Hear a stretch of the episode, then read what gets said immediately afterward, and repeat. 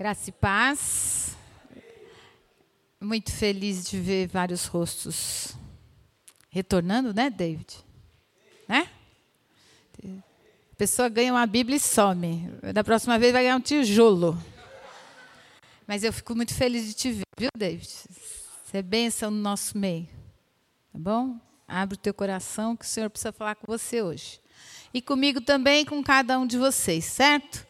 A gente não veio aqui brincar. A gente veio aqui ouvir o que o Senhor tem para fazer. E para isso, cada um de vocês tem que estar tá em, em posição de alguém que precisa ser transformado, tá bom? Então, esse é o convite. Já está orado, então let's go. É, Sarinha, redimida. Você não pôs, né, amor? É Salmo 13. Quem tem Bíblia, Leia junto comigo, nós vamos ler nessa versão, porque ela tem algumas palavras que são fundamentais para você e eu entendermos uma coisa importante da parte de Deus. O título desse sermão, para depois ninguém ficar correndo atrás de mim perguntando qual é, é Quanto a mim. Quanto a mim. Tá bom? Quanto a mim, vamos ver o quanto a mim. Perfeito? Então vamos lá. Leitura do Salmo 13 inteiro, que diz assim: Até quando, Senhor, te esquecerás de mim? Será para sempre? Até quando esconderás de mim o teu rosto? Até quando estarei relutando em minha alma, com tristeza no coração cada dia? Até quando o meu inimigo se exaltará sobre mim? Quantas pessoas já fizeram essa oração? Levanta a mão. Então é comigo e com você. Olha para mim e responde-me, Senhor, meu Deus. Ilumina os meus olhos para que eu não durma o sono da morte, para que o meu inimigo não diga, prevaleci contra ele, e não se alegrem os meus adversários se eu for abalado. Quanto a mim, quanto a mim, confio na tua graça, que o meu coração se alegre na tua salvação. Cantarei ao Senhor, porque ele me tem feito muito bem. Porque ele tem me feito muito bem. Então, gente, essa é uma oração de Davi e a primeira coisa que eu acho importante que todo mundo saiba que a oração serve para mudar a nossa vida e a nossa atitude. Então eu começo perguntando: o que, que você tem pedido para Deus mudar em você? O que, que você tem pedido para Deus mudar em você? Você ora todo dia? Eu assim espero o dia inteiro? Assim espero. E quando a gente comparece ao Senhor, a gente comparece por quê? A gente comparece esperando que Ele mude a nossa vida?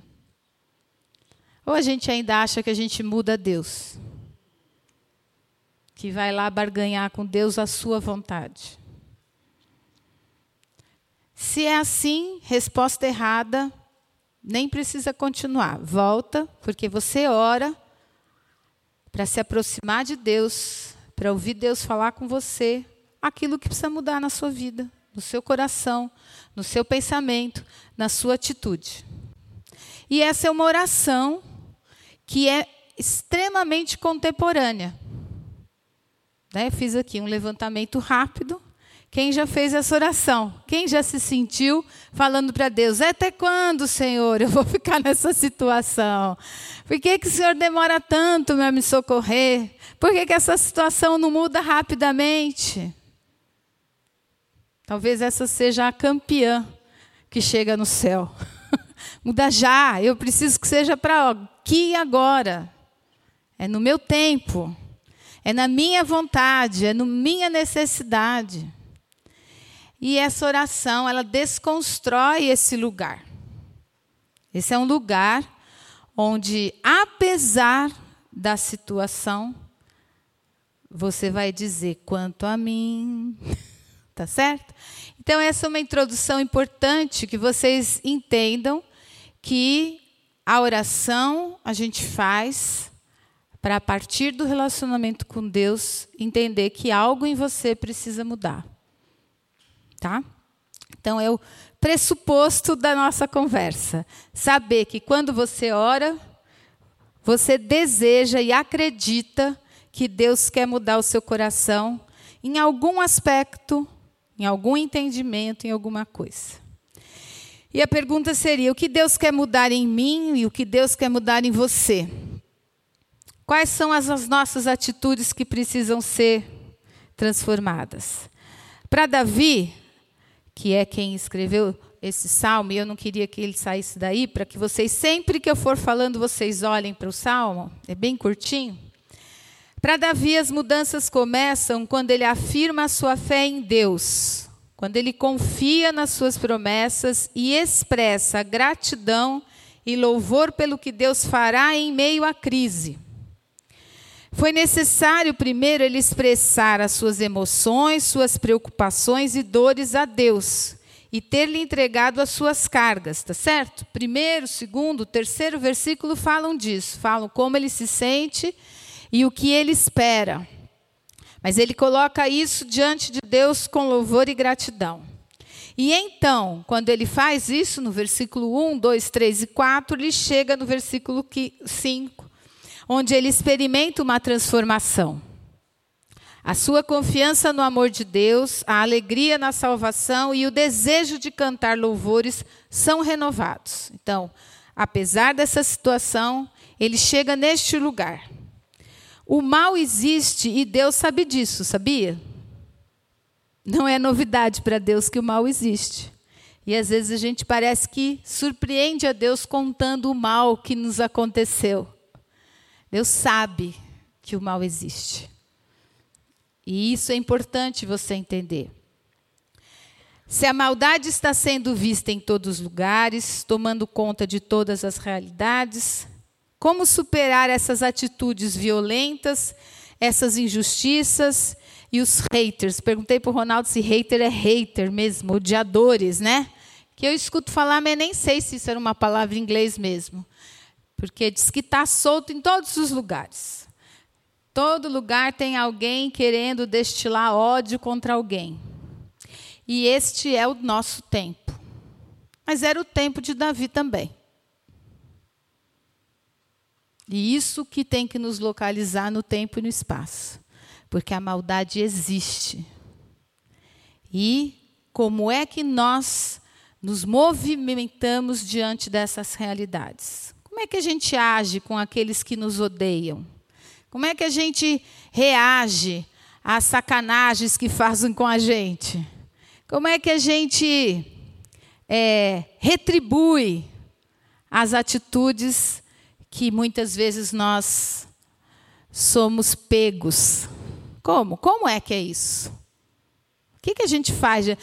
Quem aqui nunca foi sacaneado pelo pai, pela mãe, pelo irmão, pelo marido, pelo primo, pelo amigo da escola? Quem? Nunca. Shhh, abafa. Isso é da nossa natureza. A natureza humana é má. Portanto, não é só com você. Primeira coisa que você tem que entender qualquer um desses âmbitos relacionais, não é só com você que está acontecendo. A humanidade inteira sofre com isso. E deve sofrer, porque é difícil. Mas qual é a, o caminho que a palavra de Deus nos mostra em relação a isso? É muito importante a gente perceber, gente. Até fiquei triste que bem hoje que tinha adolescente aqui, foram para a classinha deles. Então eu não estou triste, eu estou feliz. Mas é um sentimento duplo. Porque se tem uma geração que está sendo bombardeada por ódio, são eles que estão despreparados para reagir a essa, essa situação. Mas eles recebem ódio gratuitamente um do outro. É uma relação muito é, desencorajadora, porque do nada o melhor amigo vira a cara e a vida acaba. E começa um sofrimento interminável. Porque aquele que era o seu grande parceiro de jogar vôlei te odeia e não te escolhe mais no time. Vocês já ouviram isso, gente? As professoras estão aqui fazendo assim para mim. né? E isso, gente, é uma coisa que está impregnada, impregnada nas relações. Imagino que pais e mães de adolescentes escutem isso quando não é com o próprio filho, é sobre os amigos dos filhos. E isso é um alerta importante para a gente. É, é porque ele é um, um. Eu vou falar uma palavra feia. É porque ele é um azarado? É porque ele é azarado? É só com ele? Não é, gente. Não é. Então a gente tem que ficar muito atento a como a gente às vezes incentiva reações que não serão boas para eles. E esse é o alerta, isso é uma das coisas que tem me preocupado, por isso que eu gostaria de compartilhar essa noite o que a gente está vai ler. O Salmo 13 nos apresenta para enfrentamento dessa situação o caminho da oração. O remédio para esta realidade é a oração. E eu vou dizer por quê. A função da oração não é influenciar Deus, não é mudar a natureza de Deus, mas a natureza daquele que ora. Então presta atenção. Se o caminho é a oração, é uma oração que pressupõe transformação.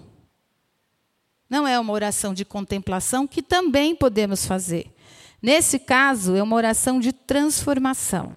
E a gente deve sujeitar os nossos sentimentos pedindo para Deus o que eu preciso mudar. Qual é a minha parte nesse latifúndio? Por isso que ele diz: quanto a mim, tá certo?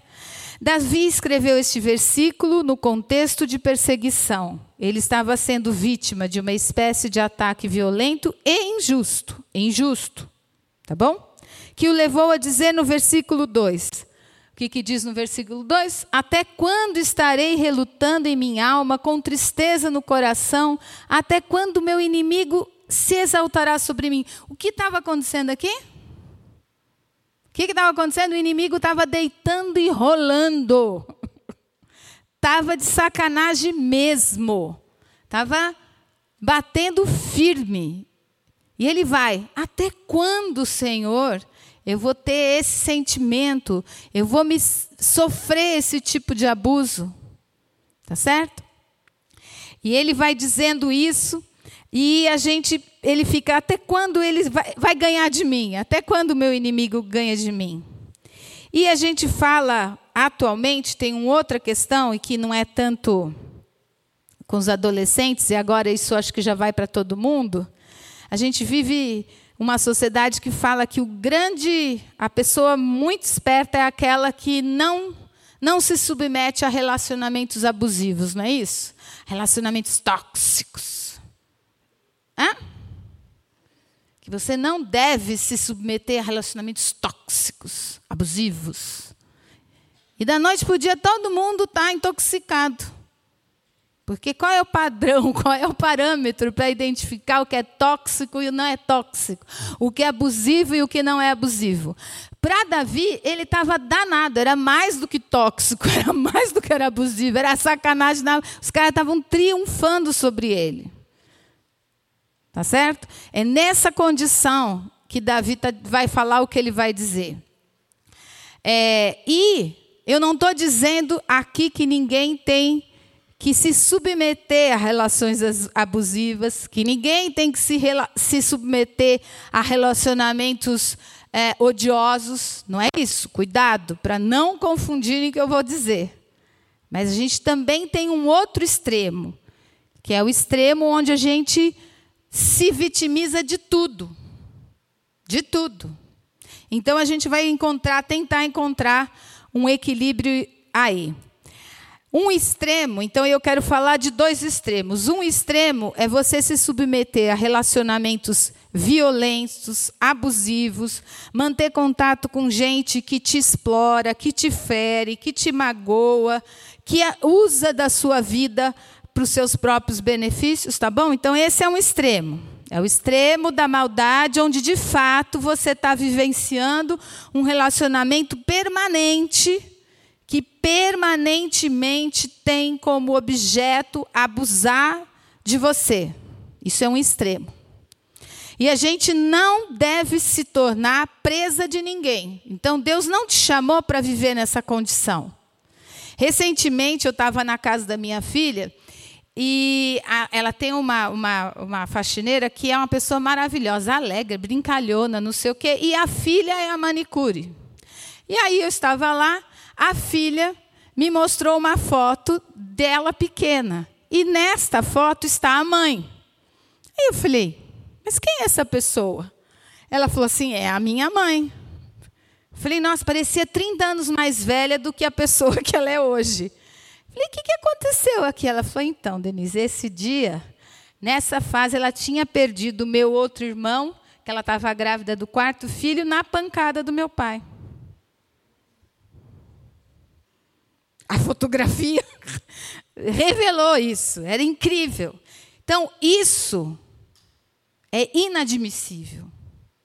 Ninguém aqui vai dizer que você deve viver um relacionamento que tem essa característica, combinado? Isso é muito diferente do que essas outras relações com as quais a gente vai conversar aqui. Então, o que é abusivo é abusivo, a gente dá nome, a gente não se torna presa dessa relação e se livra disso. Combinado? Combinado.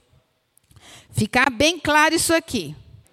Contudo, existe um outro extremo, que é o extremo, e esse é o que me preocupa para a grande maioria dos meus irmãos, que é aquele que nos torna ser humanos muito frágeis, não preparado para os embates da vida. A vida é dura, moçada.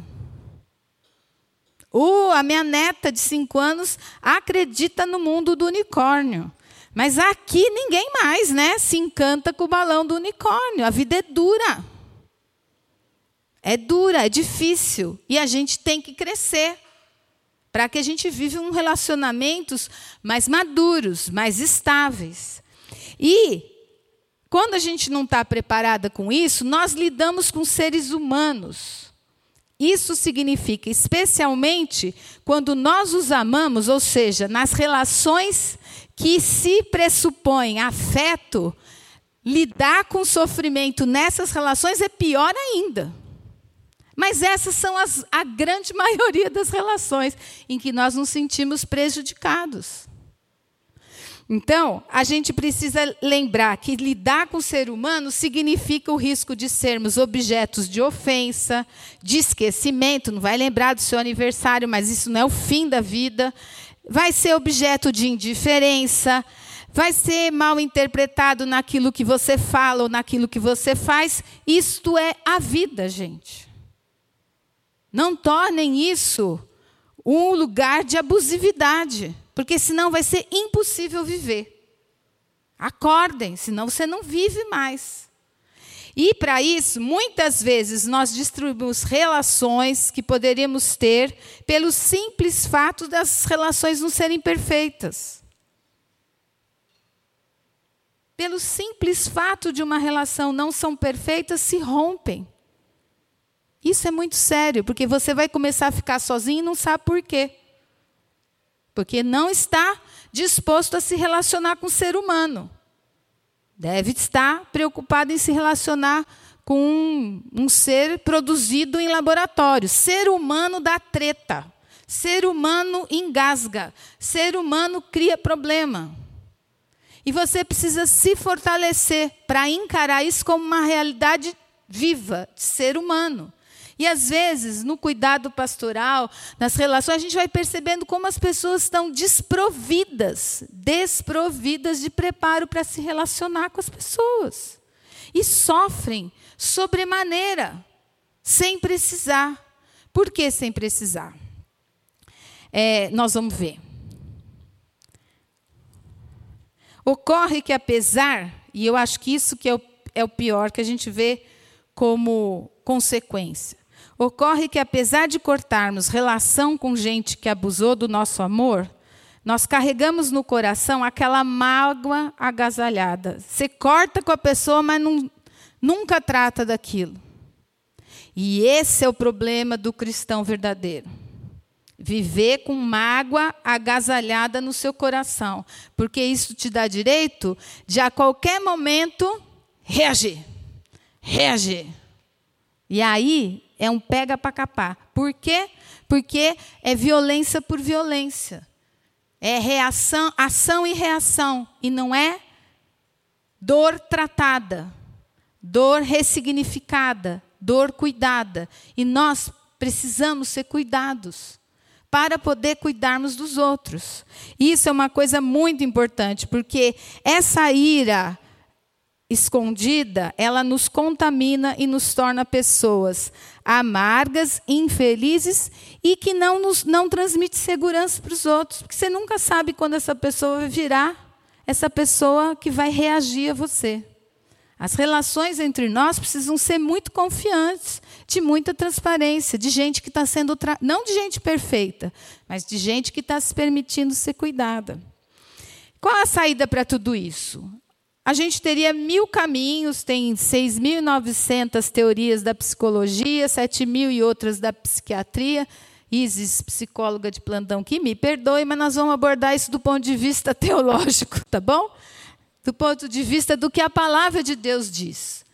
E é com isso que a gente está conta. Nesse sentido, essa passagem de Davi nos apresenta um exercício mental muito importante, extraordinário, que é capaz de nos proteger das dores provenientes dos mais tipos e diferentes relacionamentos, de pessoas que nos amam e que nos ferem, como também é capaz de nos proteger desse tipo de mentalidade de uma relação com gente que não tem o menor apreço por você. É para os dois lados, é para a mesma coisa, é o mesmo caminho. De uma forma ou de outra, eu não tenho que me preocupar tanto com aquele que não soube tratar-me com dignidade. Eu não tenho que me preocupar tanto com o que ele faz ou deixa de fazer. Eu não posso viver sobre a tirania das circunstâncias dos relacionamentos interpessoais que não deram certo. Eu preciso ter a capacidade de me proteger nesse sentido. De, de me proteger para quê, gente? De me proteger para ser uma pessoa livre para ser quem Deus quer que você seja. Não é se proteger para não se relacionar mais com ninguém. É se proteger no sentido de não permitir que isso afete que você fique paralisado, que você não faça mais nada na vida, em função de ter sido ofendido, em função de ter sido desprestigiado, em função de não ter sido notado, né, Wesley? que a gente estava falando. Não, não podemos ficar paralisados diante dessa situação. É,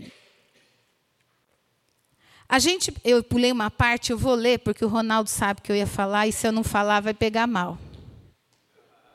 Ele vai me cobrar. Eu preciso me blindar de forma que eu me torne livre para servir, livre para amar, livre para permitir que relacionamentos ressuscitem na minha vida. hum, e eu estou. Essa parte vocês têm que orar muito por mim tá bom? Escrevi, mas não dou conta disso aqui. Não dou conta, tá bom? Estou... Não, não repito, não, eu já falei. E eu estou mais aberto para transformar inimigos em amigos. Quando eu sou capaz de dizer a primeira. Gente, eu sou, eu preciso ser capaz de transformar inimigos em em amigos. Olha que difícil. É, para isso precisa poder, gente.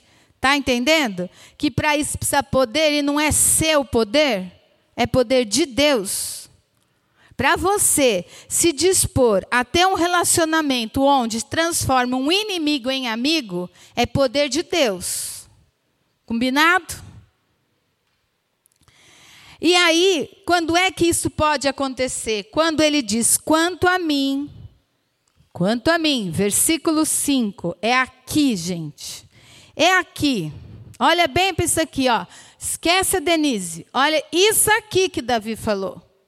o Davizão, gente boa, guerreirão, forte, brigava, pá, podia ganhar a guerra, porque ele achava que ele era bom. O que, que ele diz? Que, que é que é mesmo que Davi dava conta de segurar?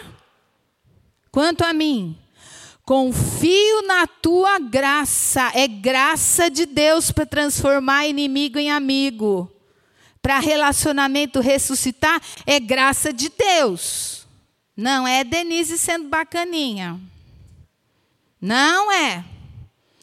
Quanto a mim, confio na tua graça, que o meu coração se alegre na tua salvação.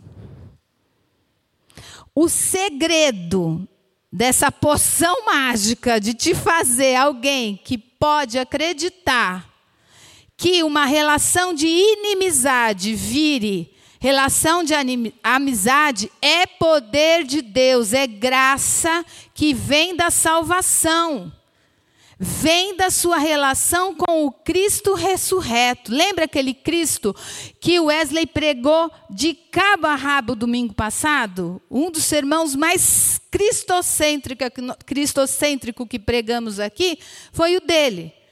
Quem vive aquilo lá que ele pregou domingo passado é que dá conta de dizer: quanto a mim, eu estou nessa situação, tem amigo triunfando, tem gente tripudiando em mim, mas quanto a mim, eu confio em quem? Na tua graça e na tua salvação. Isso é o que tem que ficar muito claro desse salmo. O que Davi está dizendo que para enfrentar essa realidade de haters, de gente que faz mal, ou de marido que pisa na bola, que faz você sofrer, esposa que te. né? É graça de Deus. Se você acha que é o C que é bacana, danou. Porque não vai chegar em lugar nenhum. Continuemos. O que Davi, Davi, Davi fez? Quanto a mim, este é o segredo da vista cristã. É a escolha que você faz. Quanto a você, você escolhe fazer o quê? Bateu, levou? Ou você é alguém que vai compreender que Deus tem graça sobre a sua vida? Não bota o outro na história, é graça sobre você. No que diz respeito à minha forma de ver a vida, é isso que está falando quanto a mim. No que diz respeito à minha forma de ver a vida, de reagir à ofensa recebida, eu vou pensar de forma cristã, teológica, eu vou me apropriar das promessas de Deus para encarar esse, esse, essa situação. Eu vou gastar tempo estudando a Bíblia, não é ouvindo podcast. Eu vou gastar tempo orando, pedindo para Deus mudar o meu coração. Eu não vou ficar ouvindo psicólogo de plantão online falando aquelas barbaridades que tem receita pronta para tudo na sua vida, menos para dar conta da vida dele.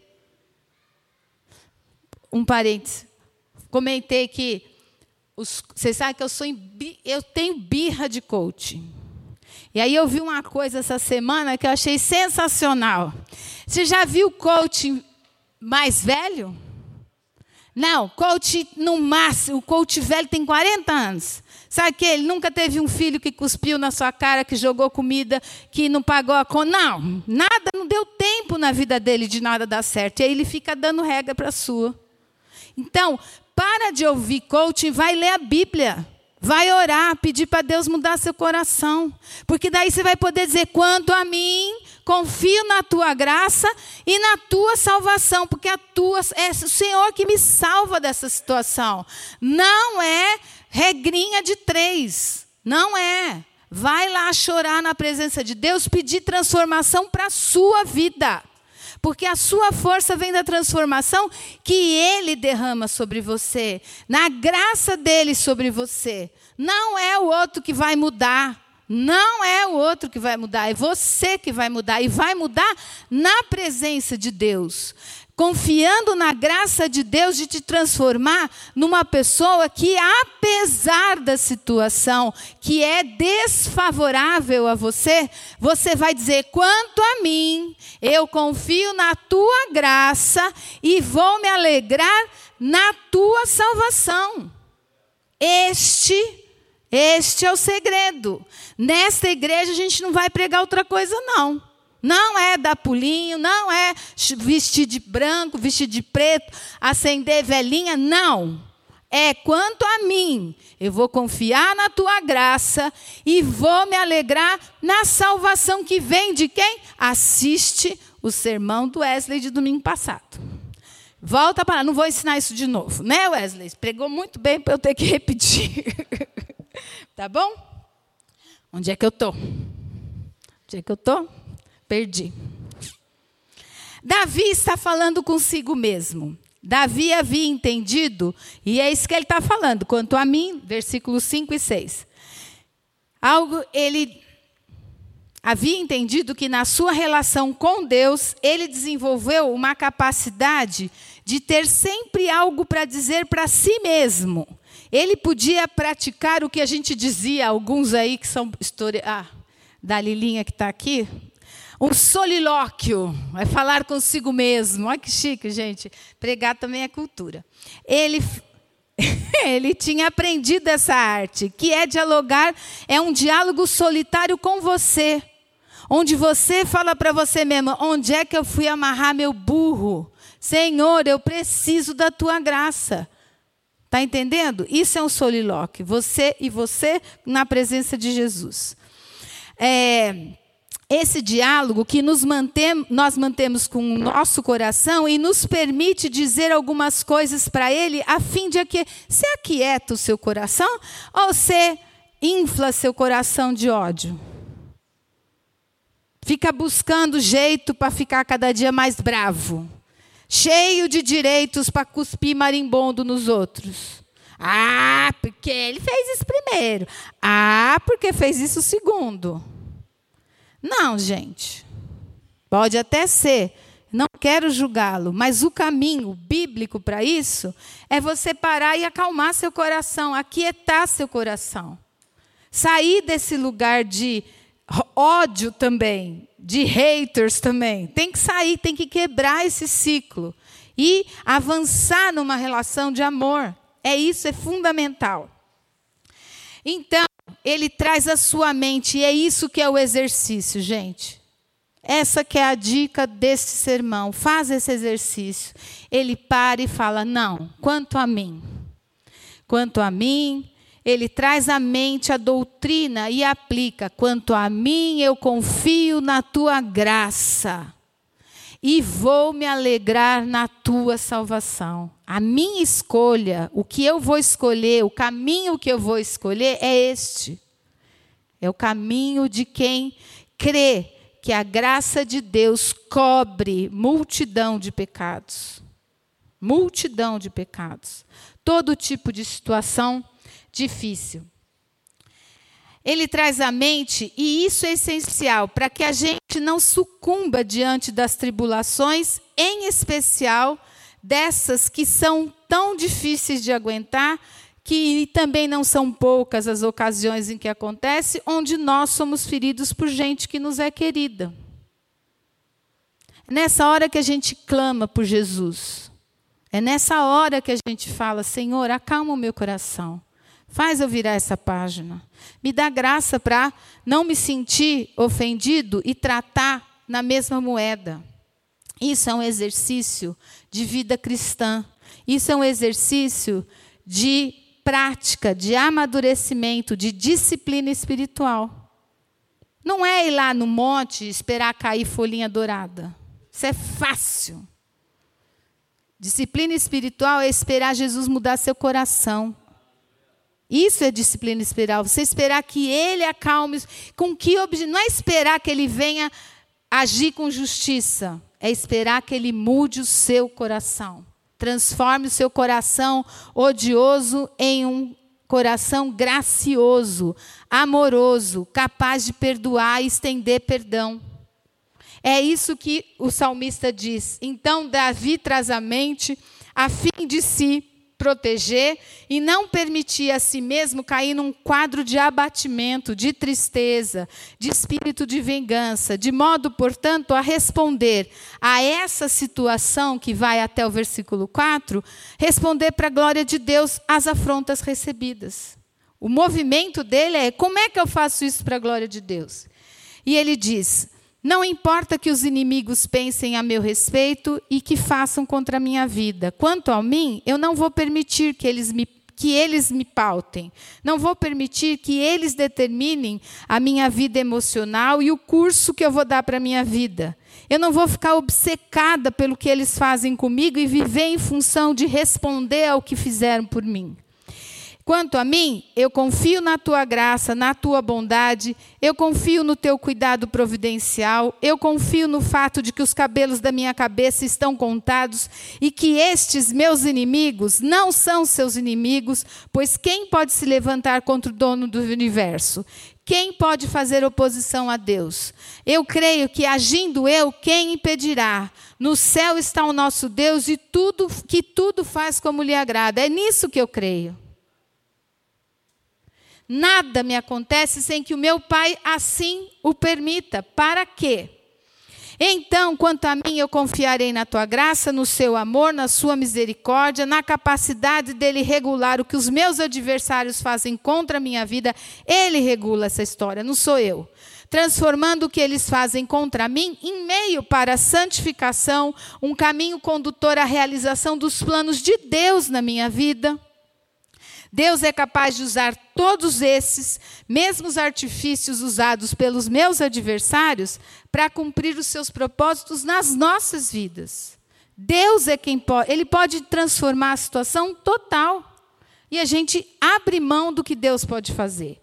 Então, a gente precisa estar muito aberto, porque muitas vezes Deus quer nos tirar dessa zona de conforto para, a partir dessa realidade difícil, chegar num novo lugar, como diz aqui na nossa igreja, num novo patamar espiritual. Mas não é de frequentar culto que você vai chegar nesse novo patamar, é encarando a situação que é difícil. É fazendo o coração adoecido clamar na presença de Deus por um novo coração. É isso que é, é a disciplina espiritual. E ele vai dizendo, né? É, eles nos, essas realidades nos movem para encontrar um novo caminho para sobrevi sobrevivermos neste mundo.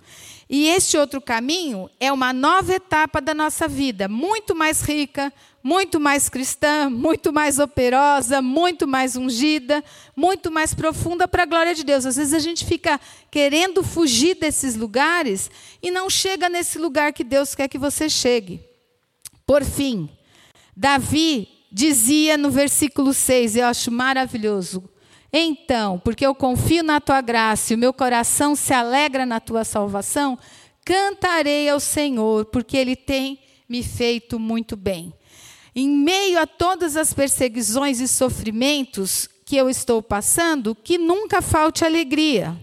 E aí, um parênteses de novo. Gente, quando a gente lê no, em Êxodo, qual foi o motivo pelo qual o povo, grande parte da geração daqueles que começaram a atravessar o deserto, não entraram na cidade prometida? O que, que Moisés diz?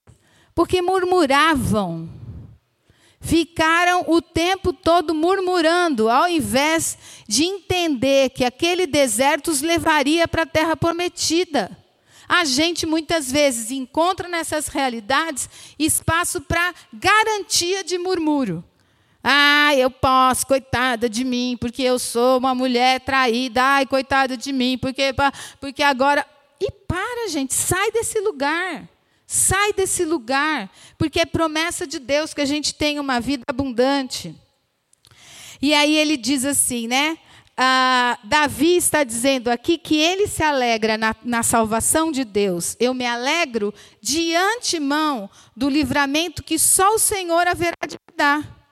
Eu me alegro de antemão na sua operação na minha vida. Quem cuida de mim é Deus. E agora, usando o que os adversários fazem contra mim, a fim de cumprir os seus propósitos na minha existência, no meu ministério, no meu chamado, eu me alegro nessa salvação mais ampla que o Senhor me dá. É muito maior a salvação do que esses perrengues, gente. É muito mais, é muito mais coisa que o Senhor tem para você, para você ficar perdendo tempo com nhé, nhé, nhé, com choro. Dói, dói, gente. É para dizer que dói. Quantas vezes a gente já falou isso aqui? O que dói é para chamar de dor, mas não é para ficar para sempre nesse lugar. Não é para ficar para sempre nisso. É para sair desse lugar e andar. Porque a vida que o Senhor tem para nós é muito maior. E não é para cá, gente. Você está perdendo tempo achando que tudo que você tem que ganhar é aqui. Danou-se. Não é nada aqui. Não é nada aqui. É tudo para lá. É tudo no reino. Está claro isso para vocês, gente? Precisa estar, tá, porque senão vocês, amanhã vocês estão sofrendo de novo, porque alguém não deu like no seu, no seu negócio lá. Não sei o nome do seu negócio. Para de sofrer por causa disso, porque ninguém deu like no você. Para. Isso é tontice, gente. Meu Senhor.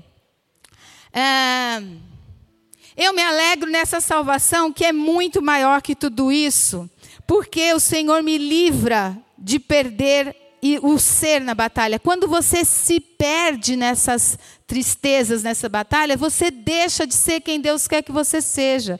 E essa é a salvação. Ele tem tudo para que você não caia nesse lugar de ser alguém vítima de você mesmo. Então eu me alegro, porque independente das lutas da vida, eu sei quem eu sou. Eu sou do meu amado e o meu amado é meu. Eu sei que meu nome está escrito no livro da vida. Eu sei que eu sou famosa no céu. Olha que linda. Eu achei o máximo pensar nisso. Só lá. Que no céu os anjos me conhecem. Gente, não é lindo isso? Você saber que tem anjo que sabe seu nome, seu endereço, sabe tudo de você? Oi? E você está preocupado porque ninguém te deu like? Ah, para. Eu eu sei que o Pai sabe quem eu sou, porque na eternidade Ele me separou para viver a redenção. Isso é muito grandioso, gente. É muito grandioso. Esse versículo aprendemos que o segredo da vida cristã é você dizer quanto a mim há uma parte que é a minha vida e que ninguém pode me impedir de viver. Eu sou livre para dizer, pela graça divina, no poder do Espírito Santo, quanto a mim eu vou me alegrar na salvação. Eu não tenho que ter a minha existência determinada pelos meus adversários. Eles não podem determinar o meu estado mental, o meu estado de alma. Quanto a mim, eu confiarei na graça, o meu coração se alegra na salvação. E essa é a resposta cristã para o ódio do mundo. Essa é a nossa resposta. Não é ficar pregando na internet. Não é ficar falando horas e horas do que você faz. É você pedir para Deus mudar o seu coração, para que você tenha um coração transformado por Deus e que você supere essa realidade no poder, na graça de Deus.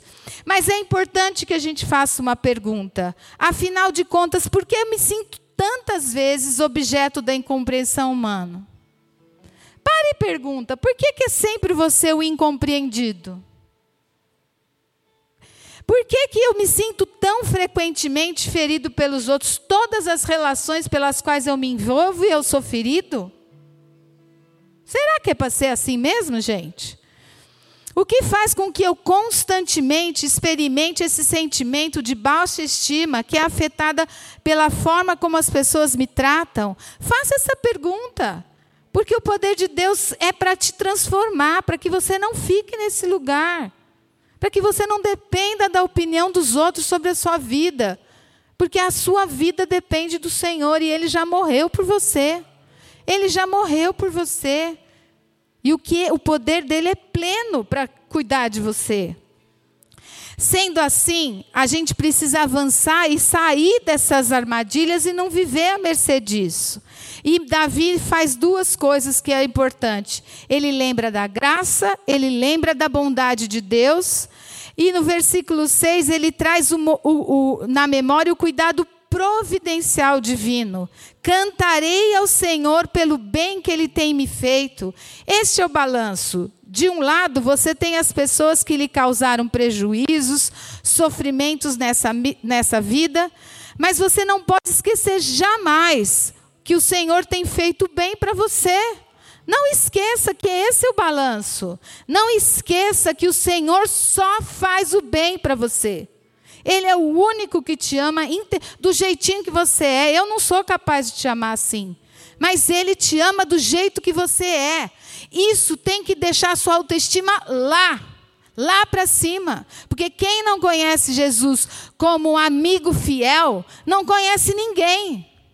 Ele é seu amigo fiel. É Ele que te levanta. É Ele que te ama e quer você perto dele.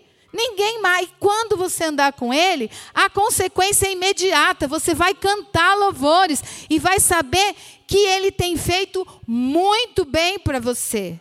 Muito bem. Não é o que o outro faz que pauta a sua vida, mas é o que o Senhor tem feito a você. Olhe para o que o Senhor tem feito na sua vida e cante louvores, adore o Senhor pelo que ele fez até hoje e continuará fazendo, porque o projeto de Deus não termina aqui. Você não pertence mais a esse mundo. O que Ele está fazendo com você hoje é para o que você vai continuar fazendo no reino dos céus. Isso aqui é nada.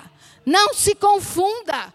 Não se perca com besteira. Sai clamando ao seu Deus, porque é Ele quem vai te responder de pronto. Eu posso demorar para te responder. Mateus demora, Ronaldo demora, mas Deus responde na hora, Ele te ouve na hora. Você ainda nem pensou, Ele já registrou o seu desejo, a sua necessidade. Para de se contentar com pouco. Para de se contentar com o que não é seu. Você não é mais essa pessoa que depende dessas relações. Porque o Senhor tem feito muito bem. É isso que basta. Ele faz tudo o que você precisa. E você precisa aprender a cantar o Senhor, porque Ele faz sempre. Esse é o motivo do seu louvor. Não é porque alguém fa faz ou desfez, mas porque Ele faz na sua vida. Ele é o Senhor da sua vida. Os outros andam junto, vão junto. Mas quem determina a sua vida é Ele. E por isso você tem que dizer: quanto a mim, Quanto a mim, o que eu vou fazer? Eu vou cantar louvores em gratidão, eu vou confiar na graça de Deus e me alegrar. Me alegrar na salvação, gente, não é pouca coisa. Não é qualquer coisa. É a coisa mais importante da sua vida. É a salvação em Cristo Jesus. Ponto. Não se permita viver a partir do que os outros acham de você. Isso é muito, muito pouco. E nunca conseguirão ver você quem você é. Só o Senhor é capaz de ler você inteira, inteiro, perfeito, porque Ele te vê pelo sangue dele. E por causa disso, ele só olha para você como alguém que ele tem projetos de vida, como alguém que tem coisas para fazer, e não como alguém que fica esperando o outro olhar e dizer hello. Sai dessa vida, gente. O Senhor tem mais coisa para você. Então, nesse balanço entre aqueles que são os que te prejudicam, você, pela infinita misericórdia do Senhor, ele não tem dado a você nem a mim uma espécie de tratamento que a gente merece. Lembra disso, que nós merecemos uma, um outro tratamento. O Senhor não nos trata de acordo com o que a gente merece. Ele sempre faz muito, muito além do que a gente. Porque se fosse baseada na justiça, sabe o que ia acontecer com você e comigo, né? Se fosse, a gente quisesse justiça, presta atenção nós estávamos perdidos, porque nenhum de nós aqui presta. Nenhum aqui. Se a gente é o que é, é pela graça de Jesus. Ele é quem tem que ser lembrado. Ele é quem tem que ser adorado, porque ele faz. E eu acho que, em segundo lugar, a gente precisa pensar que, além que ele tem feito muito bem, dizer que ele tem me mantido vivo tendo com que vestir e com que comer, estejamos com isso contentes, é o que Paulo nos ensina. Olha só, com que vestir e com que comer. Já é para ser contente. Tá todo mundo pelado aqui? Tá todo mundo já comeu? Então tem motivo para estar tá alegre. Já tem motivo para estar tá alegre. Paulo diz isso. Então, se nós estamos vivos, há um cuidado providencial de Deus nas nossas vidas. Se você está aqui respirando, você está aqui porque Ele disse viva. Porque Ele ainda disse ainda não. Isso é sinal de providência. É sinal que Deus está olhando só para você. E isso tem que te dar alegria. A gente não tem obsessão com vida longeva, não, viu, gente? Eu não quero viver para sempre. Mas o barato da gente estar tá vivo. Por que, que você está vivo, meu irmão? O que, que tem a ver? Por que, que você está vivo? É para amanhã trabalhar, bater ponto? É para comprar roupa, para ganhar mais para comprar outro sapato? É para isso que você está vivo? Não, gente, barato estar tá vivo é para você poder escrever uma nova história. É você poder proclamar o que Deus fez. É para isso que você está vivo, cara. E o que, que você quer? Você quer o marido que olhe para mim, o namorado que não sei o quê, a amiguinha. Que... Gente, voa. Isso aí são aqueles coitados que estavam batendo bumbo aqui fora vestido de diabinha, de noivinha no carnaval. Ui! Tem, olha só a ingenuidade, se veste de noivinha para ir no carnaval. O povo está louco, o povo pilhou. E você não, gente, você tem a alegria da salvação. Você sabe que a graça de Deus é que transforma o seu cotidiano que dirige a sua vida, que tem um bem maior a ser construído com a sua vida. Você não está vivo porque você tem saúde. Não se engane, você está vivo porque Ele deixou você viver. Você respira porque Ele quer que você respire. Você vai trabalhar porque Ele permite que você trabalhe. Só por isso. Porque no momento que Deus achar que você não tem mais nada a fazer aqui, fui. Passou. Então, ou você lida com a finitude da sua vida e começa a entender que a sua vida é muito mais do que isso que você faz todo dia, ou você vai viver, o que te resta é lamentar e chorar. É bebê espiritual. É gente que ainda não virou a, a segunda página da Bíblia. Vira a página da Bíblia, cresce, seja alguém que seja digno de ser chamado filho de Deus, que seja digno de ser cristão, de seja digno de cantar louvores, de vir aqui na igreja e cantar: "O meu Deus é maravilhoso". É isso que você pode, é por isso que você pode. E eu queria colocar aquela música aqui. Olha só o que a gente cantou. Criador és amor, brilha a luz na escuridão. Ele é força para restaurar o quebrado de coração. Grande eu sei. Pronto, gente. É isso aqui que é para cantar. Machucou? Dói. Chora. Trata e área. Vira a página. Quem é que pode quem tem força para restaurar o coração? Você acabou de cantar. Grande é o Senhor. Grande é o Senhor para lidar com todas as nossas misérias. Não tem miserinha e miserão. É sua miséria, ela é importante para Deus. É sua miséria, é desse tamanho, é sua, mas vai resolver com Deus. Vai pedir para Ele mudar seu coração. Porque se você ainda está com esse coração que qualquer coisa arrisca e arde, precisa tratar logo. Porque senão infecciona o corpo todo. E aí você já não sabe mais do que você está sofrendo. Cuidado com isso. A resposta bíblica é essa, gente. Cantar só faz sentido quando nós cremos que Deus existe e está agindo. Eu, só faz sentido eu cantar quando eu sei que aquele com quem eu canto olha para mim e age na minha vida. Age na minha vida. Você acredita que ele age na sua vida? Você espera que ele haja na sua vida, que ele transforme a sua vida? Ou você fica esperando na praça, na praça, no banco da praça, esperando acontecer alguma coisa? Não. É para esperar que ele haja na sua vida. E aí é por isso que você pode vir aqui cantar essa, cantar um monte de música que o povo canta. Porque a gente responde às pressões da vida com adoração. Adoração não é cantar. A gente responde às pressões da vida com reconhecimento de quem é o Senhor da sua vida. Em adoração, não como um lugar de cantar na igreja, de que a sua vida canta para Deus. É uma vida que tem, como diz Nelson Bomir, um estilo de vida de adoração.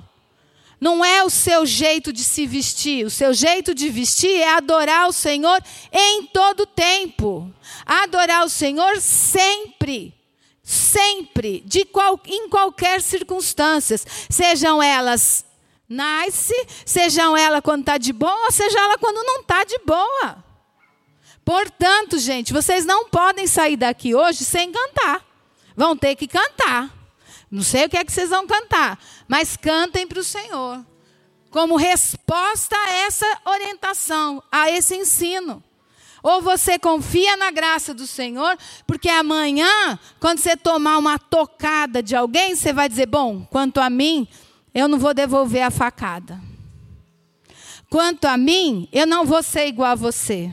Mas não é porque eu sou melhor, é porque eu confio na graça e porque eu me alegro na salvação do meu Senhor. Porque melhor você não é que o outro, nem, nem tem ilusão com isso. Você sempre é igual, porque nós todos somos dependentes da graça do Senhor. Sem a graça do Senhor, você não canta louvores, você não tem uma vida de alegria, você não tem uma vida mil aspas, bem-sucedida. Bem -sucedido, o cristão bem-sucedido é o cristão que olha para a realidade, busca no Senhor alívio e espera a salvação dele, espera o que ele vai fazer. Amém?